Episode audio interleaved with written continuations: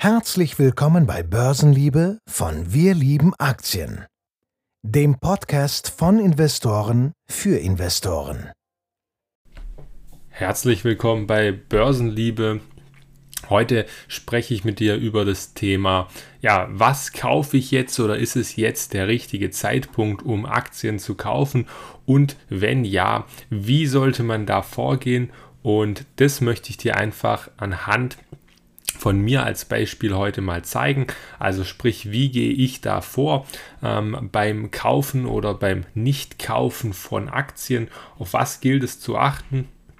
Und genau, und ich habe das Ganze unterteilt in vier Abschnitte von diesem Podcast. Der erste Ab Abschnitt ist ein bisschen so das allgemeine Geplänkel quasi ähm, zur Marktsituation an sich, wie ich mich komplett unabhängig von Käufen und Verkäufen positioniert habe. Ähm, das zweite Kapitel widme ich den technischen Voraussetzungen, die ich an einen Kauf derzeit habe. Das dritte Kapitel geht um die fundamentalen Voraussetzungen, also welche Kennzahlen oder welche, ja, also welche, welche, welches Grundfundament sollte mir das Unternehmen mitbringen. Und das vierte Kapitel, das sollen äh, kleinere Beispiele sein anhand von ein paar Unternehmen, wo das jetzt für mich so relativ interessant ist. Und damit möchte ich jetzt direkt reinstarten in das erste Kapitel und zwar in das Thema Allgemeines. Also erstmal allgemein, natürlich ist alles, was ich jetzt sage, ähm, nur meine persönliche Auffassung. Das ist das Vorgehen von mir. Das ist an mein Depot und meine Strategie dementsprechend angepasst und dementsprechend ähm, für mich eben validiert. Ich bin davon überzeugt, dass ich mit, dieser, mit diesem Verfahren, mit dieser Strategie ähm, relativ gut fahren werde in den nächsten Monaten. Ich fühle mich da sehr gut mit und ähm, so viel erstmal vorneweg. Natürlich ist dann alles auch für dich nicht eins zu eins wahrscheinlich umlegbar, aber vielleicht oder ich denke, ähm, es wird für dich sehr interessant sein, ähm, vielleicht mal so ein ja, so eine andere Ansichtsweise zu haben oder so ein strukturiertes Vorgehen zu haben. Ähm, ich denke, da kannst du auch viel für dich und dein Investment mitnehmen und du kannst es dann für dich natürlich immer noch ein bisschen validieren. Aber jetzt erstmal vorneweg. Wir wissen alle, dass die Börsensituation derzeit sehr volatil ist, gerade eben auch mit, der, mit dem Hang nach unten, also mit dem Hang zu fallenden Kursen. Ich denke, wir hatten jetzt gerade letzte Woche Tage, wo die Nasdaq 7% im Minus stand, teilweise, nachdem sie davor 4% im Plus war. Also wir haben hier wirklich vieles mitgemacht an der Börse.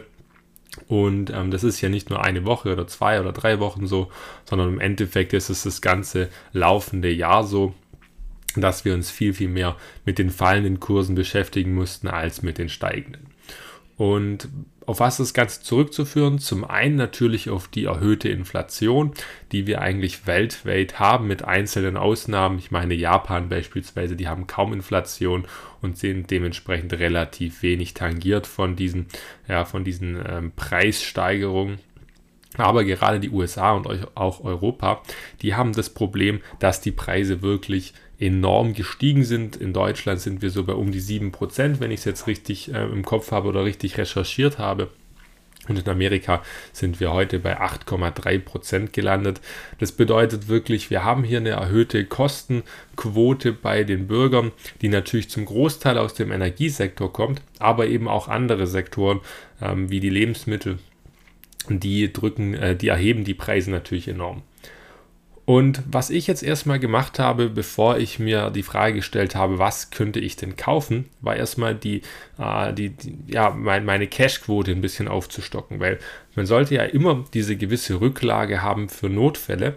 Und ich habe erstmal meine Rücklage für Notfälle ein bisschen aufgestockt. Warum das Ganze? Naja, einfach, weil eben alles teurer geworden ist. Also gerade im Vergleich zu den letzten sechs bis zwölf Monaten, wenn da jetzt irgendwas passieren sollte, mein Auto einen Schaden hat, ähm, irgendein Gerät von mir, ein Computer kaputt geht, dann sollte ich relativ zügigen Ersatz bekommen und dann muss ich natürlich auch dementsprechend jetzt mehr Geld zur Verfügung haben, um die gleiche, um das gleiche Polster eben zu haben, ähm, wie eben vor sechs bis zwölf Monaten. Dementsprechend habe ich meine Cash-Quote ganz leicht erhöht, ähm, also mein Cash-Polster in dem Zusammenhang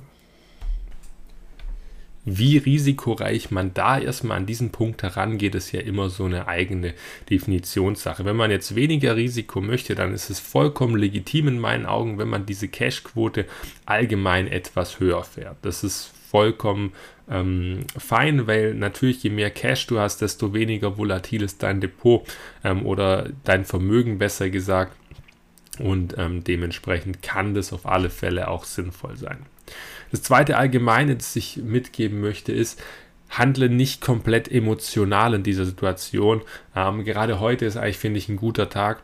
Wir starten zum Beispiel in der Nasdaq mit minus 1,5 Prozent werden phasenweise hochgekauft auf 1% im Plus. Dann waren wir wieder, ich glaube, 0,7% im Minus und jetzt gucke ich gerade mal drauf, wieder 0,5% im Plus. Lass dich nicht von solchen irrational schnellen Kursbewegungen jetzt unbedingt verleiten, außer du hast wirklich eine fixe Strategie, was du tust. Wobei du dann wahrscheinlich bei solchen kurzfristigen Bewegungen hier eher im Daytrading bist oder im allgemeinen Trading. Ist vollkommen fein ist, wenn du da eine Strategie für dich entwickelt hast, dann, dann ist das für mich eine tolle Sache, wenn du da wirklich für dich die Bestätigung hast, ähm, dass du auf einen, ich sag mal, auf eine Variable aufbaust oder dieses Modell auf, ähm, ja, auf einem fast Algorithmus aufbaust, wo du eben weißt, wann du einsteigst, wann du aussteigst, ähm, dann ist das eine tolle Sache, aber das hat relativ wenig jetzt mit diesem Podcast zu tun, wo ich hauptsächlich ums Investieren ähm, sprechen möchte, beziehungsweise das allgemeine Investieren ähm, thematisieren möchte. Weil wenn man Investor ist, dann hat man bei solchen Kursbewegungen oftmals das Problem, dass man in eine Fear of Missing Out kommt, also, also die sogenannte FOMO, und ähm, dann, dann kann es sein, boah, wir sind mit minus 1,5 gestartet, sind wir bei plus 1. Boah, heute geht es richtig ab. Jetzt kaufe ich direkt ohne Plan, aber boah, es geht, es steigt ja. Das würde ich nicht machen. Weil wenn du hier äh, ganz oben kaufst und dann der ganze Rücksetzer wieder kommt, dann weißt du erst recht nicht, was du tust, weil du ja gar nicht wusstest, was du beim Kauf getan hast. Du hast beim Kauf einfach nur gesehen, boah, wir steigen jetzt kurzfristig, boah, jetzt muss ich rein, bevor es fällt. Das ist irrational. Und das führt uns meistens dazu, dass wir dann noch weniger Kontrolle über unsere Investments haben und uns dann am Ende des Tages noch viel schlechter fühlen als am Anfang vom Tag, selbst wenn am Ende des Tages ähm, ein tatsächlicher Gewinn im Depot steht. Und damit wir so eine Emotionalität ein bisschen ablegen können bei den Investments oder ja, bei mir ist sie tatsächlich schon eigentlich komplett weg. Also investieren hat für mich relativ wenig mit Emotionen zu tun. Ich möchte gar nicht sagen, dass mich sowas gar nicht tangiert, wenn die Kurse jetzt so drastisch fallen. Sowas geht nicht spurlos an einem vorbei. Das ist mir einfach gelogen. Aber es ist schon so, dass man da so eine Grundkälte, sage ich mal, ähm, bekommen hat. Und ich glaube, so, so ja, so gefühlskalt das Ganze klingt, aber im Investieren ist das wirklich auch wichtig, dass man hier den Emotionen nicht einen großen Spielraum gibt, wenn man in den meisten Fällen ansonsten wirklich eine schlechte Entscheidung trifft und ähm, die Rationalität sich, glaube ich, an der Börse öfter bewahrheitet als eben die Emotionalität. Und damit gehen wir ins zweite Kapitel und zwar zu den technischen Voraussetzungen für einen Kauf für mich. Und keine Sorge, wenn du jetzt jemand bist, der sagt, er möchte mit der technischen Analyse nicht viel zu tun haben, dann kann ich das voll und ganz nachvollziehen. Da gibt es ein paar Gründe für. Ich persönlich bin da, wie ihr wisst, anderer Auffassung. Aber ich glaube, der erste Punkt, den ich sage, der ist relativ klar, auch für jemanden, der wirklich gar nichts mit der technischen Analyse zu tun hat. Die Grundvoraussetzung für mich, und ich habe drei Voraussetzungen, um es kurz zu machen, für, den, für die technischen Voraussetzungen ist das erste, der monatliche Trend, der muss aufwärts klar erkennbar sein. Erstmal zur Definition, was ist der monatliche Trend? Wenn ihr euch einen Chart vor Augen führt, und ich meine hier jetzt tatsächlich einen Kerzenchart und nicht so einen Chart, wie ihr zum Beispiel bei Trade Republic seht, ähm, dann könnt ihr quasi einstellen bei solchen Charts, das könnt ihr beispielsweise bei TradingView machen, dass ihr den Chart von Apple im Monatschart sehen wollt. Das heißt, eine so eine Kerze ist ein Monatschart. Und dann seht ihr Aufwärtsbewegung und dann seht ihr Korrekturen, also gegenläufige Bewegungen, die nach unten gehen. Und dann wieder eben diese Aufwärtsbewegung und so weiter und so weiter. Und für mich ist erstmal wichtig, dass wir bei diesen Monat, Monatskerzen ganz klar sehen, dass dieser Kursverlauf nach oben geht. Das seht ihr natürlich auch in den normalen Liniendiagrammen, aber viel besser lässt sich das eben in den Kerzencharts widerspiegeln. Und das ist eben diese Aussage, die ich hier treffen möchte. Das ist das wirklich Grundsätzliche. Und ich glaube auch, rein, wenn wir jetzt mal auch weg von diesem Monatschart gehen, dann stimmt mir wahrscheinlich jeder von euch zu, dass die, ähm, dass die Wahrscheinlichkeit viel höher ist, dass ein ähm, Kurs dauerhaft steigt, also quasi wenn er in der Vergangenheit stark gestiegen ist, dass er auch zukünftig relativ gesehen oder wahrscheinlicher von der Wahrscheinlichkeit her gesehen ähm, auch steigen wird, als wenn ich äh, einen Aktienkurs habe, der dauerhaft fällt. Das ist verhältnismäßig logisch. Ich erkläre euch auch mal, warum rein fundamental. Wenn ich ein Unternehmen bin und ich habe einen hohen Börsenwert, dann habe ich geringere Kapitalkosten. Ich kann ja nämlich meinen Aktienkurs beispielsweise dafür nutzen, um meinen Mitarbeitern ja quasi das Gehalt zu bezahlen. Also ganz plump gesagt, kann ich mit meinem Aktienkurs beispielsweise eine Aktie von mir kostet jetzt 4000 US-Dollar, dann kann ich zu einem Monat, äh, Mitarbeiter sagen, hey, brauchst du gerade Cash oder möchtest du lieber einen Anteil an, meinem Unter an, an unserem Unternehmen haben? Dann bekommst du von mir jetzt eine Aktie, quasi 4000 US-Dollar Nettolohn. Jetzt mal ganz vereinfacht gesagt. Wenn aber der Kurs zum gleichen Zeitpunkt halbiert wäre und die Anzahl der Aktien auch gleich hoch wäre, und ähm, der Kurs jetzt eben bei 2000 wäre, dann hätte ich jetzt zwei Aktien gebraucht. Also sprich höhere Kapitalkosten, um das mal ganz, ganz einfach und banal runterzubrechen. Und das ist ja auch der Grund, warum dann solche Unternehmen auch bei Banken bessere Kreditkonditionen bekommen, weil einfach die Kapitalkosten viel geringer sind oder viel besser sind, um es ganz plump zu sagen. Das ist natürlich, jeder, der sich jetzt hier auskennt, der weiß, dass das, was ich hier gesagt habe, sehr vereinfacht ist, aber es sollte einfach nur ein Beispiel sein, das euch auch fundamental aufzeigt, warum Aufwärtstrend statistisch gesehen oder von der Wahrscheinlichkeit her gesehen sehr wichtig sind für auch die zukünftige Entwicklung von einem Unternehmen. Ist nicht natürlich eine, also eine hundertprozentige Garantie, aber wenn wir rein von Wahrscheinlichkeiten ausgehen, dann ist es für mich ähm, ein, ja, ein valides Argument zu sagen, ein Aufwärtstrend ist ähm, wichtig für eine langfristige Kursentwicklung. Jetzt habe ich gesagt, dass die, Korrekt äh, dass, die, dass die Aufwärtsbewegung wichtig ist. Der zweite Punkt, der mir wichtig ist, ist die Korrektur. Das heißt, ich möchte jetzt eine angemessene Korrektur haben, sprich, dass die zum Beispiel auf eine valide Zone fällt, das lässt sich wirklich schwer jetzt im Podcast wiederzugeben, ähm, aber beispielsweise kann man da äh, mit äh, stabilen Zonen vorherige Hochs nehmen, vorherige Seitwärtsphasen etc. etc. Aber möchte ich jetzt im Podcast nicht weiter ausführen, weil das würde den Rahmen sprengen und wahrscheinlich auch äh, ist es für euch als Hörer dann relativ schwer, dem Ganzen noch zu folgen. Ähm, dementsprechend mache ich den zweiten Punkt und genauso wie den folgenden Punkt relativ kurz. Ich möchte dann, wenn diese Korrektur auf so eine Zone trifft, dass es starke oder gute Anzeichen von einer Umkehr gibt. Wer sich da ein bisschen auskennt, das ist sowas, äh, so eine Umkehrzeichen sind sogenannte Doppelböden, Dreifachböden, eine ähm, Schulterkopf-Schulterformation, ähm, aber eben auch sowas wie Kerzenformation, wie zum Beispiel ein Hammer oder ein Bullish Engulfing. Da gibt es ganz vieles, das könnt ihr euch mal anschauen, aber das sind für mich erstmal so die grundsätzlichen Sachen, die technisch sind. Und damit haben wir den technischen Part jetzt abgeschlossen und wir kommen wirklich zum fundamentalen Teil. Dann versteht ihr auch, warum ich den technischen jetzt vorgezogen habe vor dem fundamentalen. Und da ist nämlich die erste Voraussetzung vom Geschäftsmodell. Das ist so das Grundkapitel quasi von der ersten fundamentalen Voraussetzung, dass das für mich valide ist. Und jetzt mal zur Definition, was ist denn valide? Bitte für dich, Christian, was ist für dich ein valides Geschäftsmodell? Und meistens ergibt sich das für mich aus dem langfristigen Trend. Also wir haben ein langfristig gutes Geschäftsmodell, wenn der langfristige Trend, den ich gerade eben beschrieben habe, intakt ist. Mir zumindest ist noch kein Unternehmen untergekommen, wo ich sage, boah, was für ein schlechtes Geschäftsmodell, aber trotzdem ein langfristig schöner Aufwärtstrend. Das ist mir noch nie oder sehr selten, wenn überhaupt, vorgekommen und könnte ich mich jetzt auch nicht daran erinnern, dass das schon mal so war. Aber jetzt rein fundamental, welche Kriterien oder welchen Maßstab lege ich da an? Das erste ist, wie zyklisch ist das Geschäftsmodell? Also zum Beispiel sind wir in einer Rohstoffbranche, da haben wir eher Zykliken drin, oder sind wir in einer Softwarebranche, die gut skalierbar ist? Und dann ist die nächste Frage, gibt es wiederkehrende Umsätze? Also zum Beispiel Serviceumsätze für die Wartung von gewissen Gegenständen oder eben Software mit Abo-Einnahmen oder andere Arten von Abo-Einnahmen.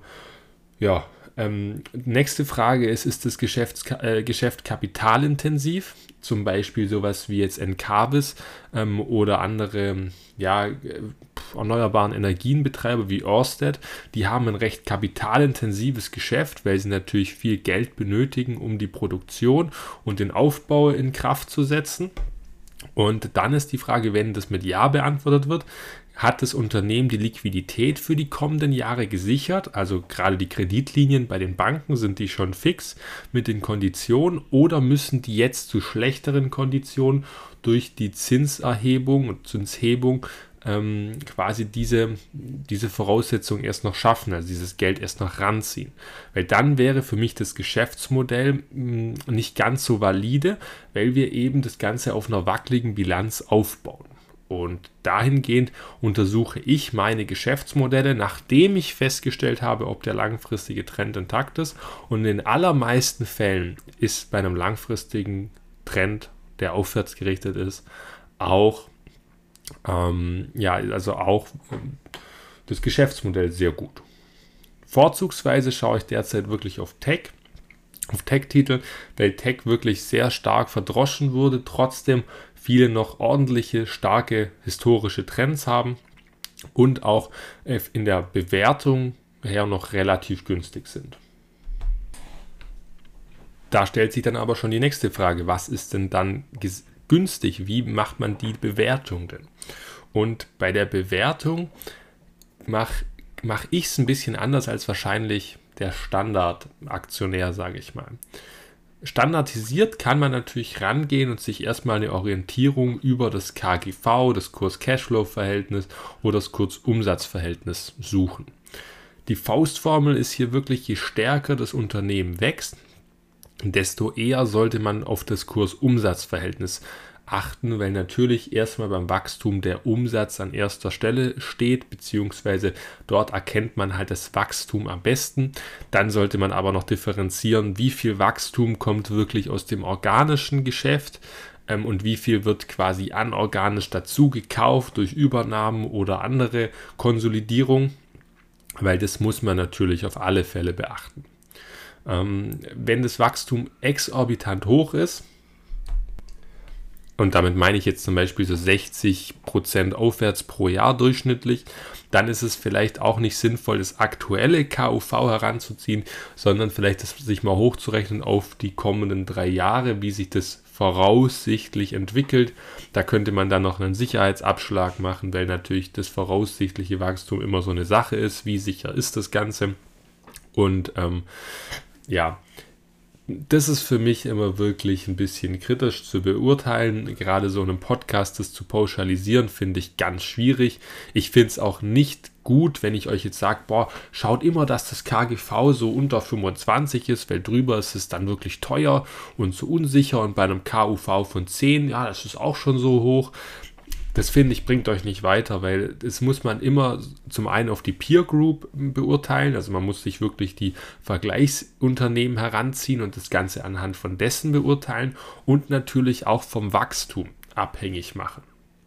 Das zweite ist natürlich auch, dass es an sich nicht viel bringt, auf solche Kennziffern jetzt vereinzelt zu schauen. Ich persönlich mache mir immer eine kleine Excel-Bewertung, indem ich so die kommenden zehn Jahre skaliere, mir Bewertungsszenarien oder quasi Wachstumsszenarien aufmale und dann sage, das erwarte ich für mein Investment, dass das Unternehmen so wächst, die Marge sich so entwickelt und am Ende so ein Nettoprofit oder so eine Netto-Cashflow-Marge rauskommt. Ähm, wenn das eintritt, dann habe ich die und die Renditeerwartung ähm, und habe dann quasi für mich ein valides Ergebnis, an dem ich mich Jahr für Jahr für Jahr entlanghangeln kann und quasi auch immer die Quartalszahlen abchecken kann mit meinem Modell. Das ist für mich viel, viel wichtiger als eben die Betrachtung von solchen KGV, KCV und KUV. Jedes Mitglied von Wir lieben Aktien wird meine Excel dahingehend kennen. Ich habe die ja bei jeder äh, bei jeder Analyse unten bei unserer Bewertung hinterlegt. Da könnt ihr quasi sehen, wie ich das heranziehe. Ähm, wenn ich dran denke, packe ich in die Show Notes auch noch eine, ja, so eine Beispiel-Excel von mir, dass ihr mal seht, wie das Ganze aufgebaut ist und auf was ich da achte. Ich kann ja irgendein Beispielunternehmen aus der Vergangenheit mal heranziehen und dann seht ihr ungefähr, wie ich mir das herleite. Wenn wir im Tech-Bereich bleiben, wo wir nicht nur sein müssen, ich mache euch ja nachher noch ein, zwei Beispiele oder ein paar mehr Beispiele, welche Unternehmen da für mich in Frage kommen und welche wirklich eher rausfallen. Und äh, wenn wir bei Tech-Unternehmen bleiben, die noch relativ stark wachsen, also ich sage mal so 30 Prozent plus pro Jahr, dann wäre es für mich immer noch relativ wichtig, wenn ich jetzt nicht ganz so risikobereit bin, dass das Unternehmen zumindest einen positiven operativen Cashflow auf ein ganzes Jahr erzeugen kann. Weil ein operativer Cashflow, um das nochmal kurz zu zeigen, das bedeutet, aus meiner operativen, geschäftlichen Tätigkeit erziele ich mehr Geld, also nehme ich mehr Geld ein, als ich ausgebe und das heißt im Endeffekt, dass meine operative Tätigkeit ähm, mein Unternehmen am Leben hält. Damit nehme ich mir als Investor zumindest schon mal das Risiko, dass das Unternehmen unlimitiert Aktien herausgeben muss oder hohe und schlechte Fremdkapitalkonditionen zwingend annehmen muss, um weiter bestehen zu können. Und das ist natürlich gerade in der aktuellen Marktphase ähm, kein sonderlich schlechtes Indiz in meinen Augen. Und gerade eben, wenn, wie gesagt, wenn ihr da nicht ganz so risikobereit seid, ähm, dann ist es eine relativ wichtige Kennziffer, auf die ihr einfach mal in den Quartalsberichten oder besser noch in den Geschäftsberichten der Unternehmen achten könnt. Könnt ihr einfach mit Steuerung F ähm, Operating Cashflow oder Cashflow ähm, from Operations eingeben und dann müsstet ihr immer zu dem Statement kommen, wo die Berechnung kommt zum operativen Cashflow. So, dann ist jetzt die Frage, was für Unternehmen fallen denn da beispielsweise drunter, welche fallen raus? Ich fange mal mit dem letzteren an. Welche fallen denn da für mich beispielsweise raus? Und ich werde mich jetzt hier mal auf, ja, sagen wir mal, fünf, sechs größere Unternehmen, die wahrscheinlich eher so bekannt sind, fokussieren. Zum einen, was rausfliegt, Netflix habe ich ja im letzten Pod Podcast auch gesagt oder im vorletzten, dass ich nicht der größte Fan von Netflix bin. Hier scheitert es einfach schon am Trend und genauso wie es auch bei PayPal der Fall ist. PayPal ich persönlich finde, dass fundamental PayPal langsam wirklich in eine Bewertung reinkommt, wo sie nicht mehr teuer sind. Und man wirklich darüber reden kann, dass das schon so eine Art Value hat, also Value-Charakter hat. Ähm, aber der technische Trend ist einfach für mich fast schon futsch oder viel zu schwach und dementsprechend für mich fällt auch PayPal raus. Das wird bestimmt einigen von euch nicht schmecken, ähm, aber ja, es ist für mich relativ uninteressant. DocuSign, auch eine Aktie, zu der ich schon mal so einen Podcast nach den Quartalszahlen gemacht habe, bin ich auch kein Freund von, auch zum einen wegen dem technischen Trend, aber zum anderen auch aufgrund des fundamentalen Trends, der einfach langsameres Wachstum, deutlich abgeschwächtes langsameres Wachstum im, in diesem Jahr voraussagt und das muss man einfach, finde ich, ähm, negativ angreifen. Dann Zoom, die, der abgestürzte Engel, kommt auch aus technischer Sicht nicht mehr in Betracht und dann Alibaba und Upstart. Upstart im Übrigen auch schon vor diesem mega Down Gap ähm, für mich vollkommen uninteressant gewesen, ähm, rein aus technischer Sicht, aber auch fundamental habe ich nicht ganz verstanden, warum die Aktie so hoch gehypt wurde bei diesem Geschäftsmodell. Das war mir relativ lange schon ein Rätsel. Bei Alibaba ist das Problem beispielsweise zum einen, dass ich ein bisschen Abstand von den chinesischen Investments haben möchte, zum anderen natürlich auch der Trend und zum dritten auch, dass die Margen durch diese ähm, durch die Regulierung der Regierung ganz massiv eingeschränkt wurden. Was ich dagegen auf der Watchlist habe, und das ist bestimmt für viele von euch interessant, sind mehrere Unternehmen. Ich packe hier mal, äh, nicht alle, aber es sind schon, schon, schon einige von meiner Watchlist dabei, die ich hier, ähm, ja, die ich beobachte. Das sind zum einen Alphabet, das ist Microsoft, natürlich mit den ultra langfristigen Trends. Hier seht ihr ganz genau, was ich mit langfristigen Trends meine. Ähm, und die beweisen es natürlich auch fundamental mit hohen Margen, mit noch immer hohem zweistelligen Wachstum Das heißt, das sind wirklich Vor Vorzeige- und Paradebeispiele, genau wie für mich auch Amazon, auch wenn sie jetzt fundamental ein bisschen schwächeln, sie haben noch immer diesen starken Aufwärtstrend, ähm, also vollkommen vorhanden und auch AWS liefert weiter ab. Dass das E-Commerce-Geschäft schwächelt, interessiert mich da relativ wenig, muss ich zugeben. Das heißt, von den Big Techs sind das die drei Unternehmen, die für mich ganz besonders in Frage kommen. Danach hätte ich noch Qualcomm, den Chip-Anbieter. Da hatten wir auch die Aktienanalyse gemacht vor zwei Wochen. Danach noch Nvidia auch als Halbleiterunternehmen, die jetzt auch sehr, sehr stark korrigiert haben. Und wahrscheinlich derzeit mein Favorit von der Zone her, vom, vom fundamentalen Teil her, ist Mercado Libre, das Amazon aus Südamerika für mich auch wirklich eine der Favoriten äh, in dieser Aufzählung. Ähm, jetzt überhaupt keine Kaufempfehlung von mir, aber ich finde die sehr, sehr spannend. Auch die letzten Quartalszahlen fand ich sehr stark im Großen und Ganzen. Gerade im Verhältnis zu den Zahlen von Amazon wirklich eine Überraschung, dass die ähm, so outperformed haben bei der Leistung, wurde aber relativ wenig gewürdigt vom Markt. Ich meine, die wurden auch danach richtig verprügelt wieder. Ähm, aber ja, das ist auf jeden Fall der aktuelle Markt, das ist das Marktumfeld und hier muss man sich in meinen Augen jetzt nach den Chancen umschauen. Ich tue das, ich werde ziemlich sicher auch kaufen, ähm, einige Aktien, ein paar von denen, die ich auf der Watch habe, mit Sicherheit auch nicht. Ähm, weil sie einfach wahrscheinlich entweder nicht ganz so schön aussehen am Ende ähm, oder mir, ja, oder ich mich einfach entscheiden muss, weil ich nicht alle von meinem liquiden Geld kaufen kann. Und das werde ich natürlich dann den Mitgliedern in Discord mitteilen, welche ähm, Aktien ich da kaufe. Also mit Mitgliedern meine ich hier die ähm, Mitglieder von Wir lieben Aktien. Dort werde ich das auf alle Fälle transparent machen, was ich kaufe und verkaufe. Aber jetzt nochmal zum Ende. Das alles natürlich nur meine Meinung, keine Anlageempfehlung. Und ja, mich würde mal interessieren, was ihr derzeit auf der Watchlist habt. Ihr könnt mir das sehr gerne mal ähm, mitteilen, was bei euch so ansteht und, äh, oder ob ihr auch Sachen verkauft habt, was auch voll, vollkommen legitim in meinen Augen ist. Ähm, könnt mir das gerne auf Instagram schreiben, auf Discord, wo auch immer ihr möchtet. Oh, und in diesem Sinne wünsche ich euch noch einen wunderschönen Resttag. Macht's gut. Ciao, ciao. Wenn du Spaß daran hast, Aktien von spannenden Unternehmen zu kaufen und von deren Erfolg zu profitieren, dann bist du hier genau richtig. Alleine und im Dialog sprechen wir regelmäßig über interessante Investmentchancen an den Finanzmärkten. Besuche auch unsere Homepage unter wir-lieben-aktien.de.